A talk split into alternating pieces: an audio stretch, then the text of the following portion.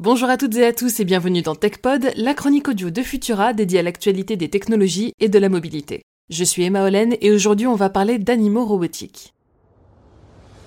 Vous avez probablement déjà entendu parler de Spot, ce chien robot qui surveille tantôt un entrepôt aux États-Unis, tantôt un troupeau de moutons en Nouvelle-Zélande ou encore, moins réjouissant, la frontière qui sépare le Mexique des États-Unis. On connaît aussi Madeleine, ce robot aquatique prenant la forme d'une tortue capable de nager dans les profondeurs, sans oublier le drone Snag aux allures de rapace qui, comme eux, peut se percher sur les branches. Depuis toujours, les chercheurs et les ingénieurs, en particulier dans le milieu de la robotique, se sont inspirés du milieu animalier dans un mouvement que l'on appelle le biomimétisme. Cette semaine, on a même vu apparaître un robot aux allures fantastiques, à mi-chemin entre le cheval et le chamois. C'est Kawasaki Robotics qui a dévoilé cet animal à cornes dont le nom Bex, issu de l'anglais Ibex, nous dévoile qu'il s'agit en fait d'un bouquetin. Dans la démonstration effectuée sur un salon au Japon, on découvre que ses cornes et son cou s'allument, que ses pattes articulées peuvent monter et descendre, et surtout qu'elles peuvent se transformer en roue. Le tout est équipé d'un siège et d'un guidon pour qu'un cavalier puisse grimper sur son dos, puisque pour l'instant Bex est avant tout une monture. Alors certes, il n'atteindra pas des vitesses supersoniques, il est même plutôt lent par rapport à ses concurrents, mais à dire vrai, devenir un animal de course n'est pas son ambition première.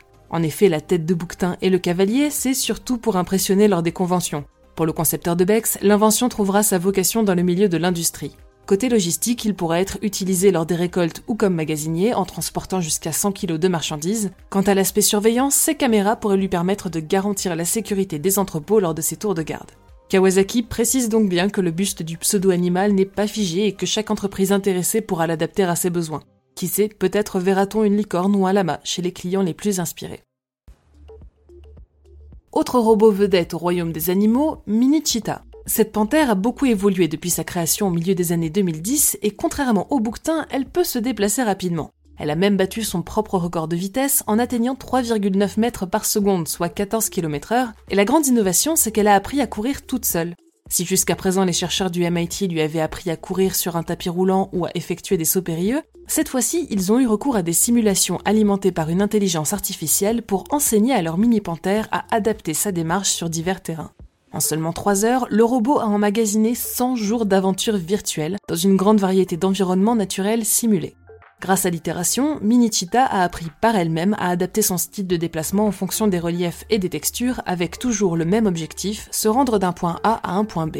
C'est ce que l'on appelle l'apprentissage par renforcement. Ce type d'apprentissage automatique fonctionne avec un système de récompense ou de pénalité ou plutôt d'essais et d'erreurs. À chaque fois que la panthère adapte sa foulée de manière adéquate au terrain qui lui est présenté, le comportement est renforcé. Résultat, Minichita se déplace désormais plus vite qu'un coureur lambda.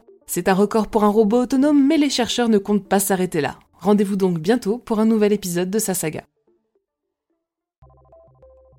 Pour ne rien manquer de l'actualité technologique et scientifique, je vous invite à nous retrouver sur vos apodios préférés et à vous abonner à Fil de Science et pourquoi pas à nos autres podcasts. Aujourd'hui, je vous invite à découvrir notre dernier épisode de Bête de Science où Gabi Fabresse vous parlera de l'intelligence du dauphin. Pour le reste, on se retrouve mercredi prochain pour toujours plus d'actualités technologiques et d'ici là, bonne semaine à toutes et tous.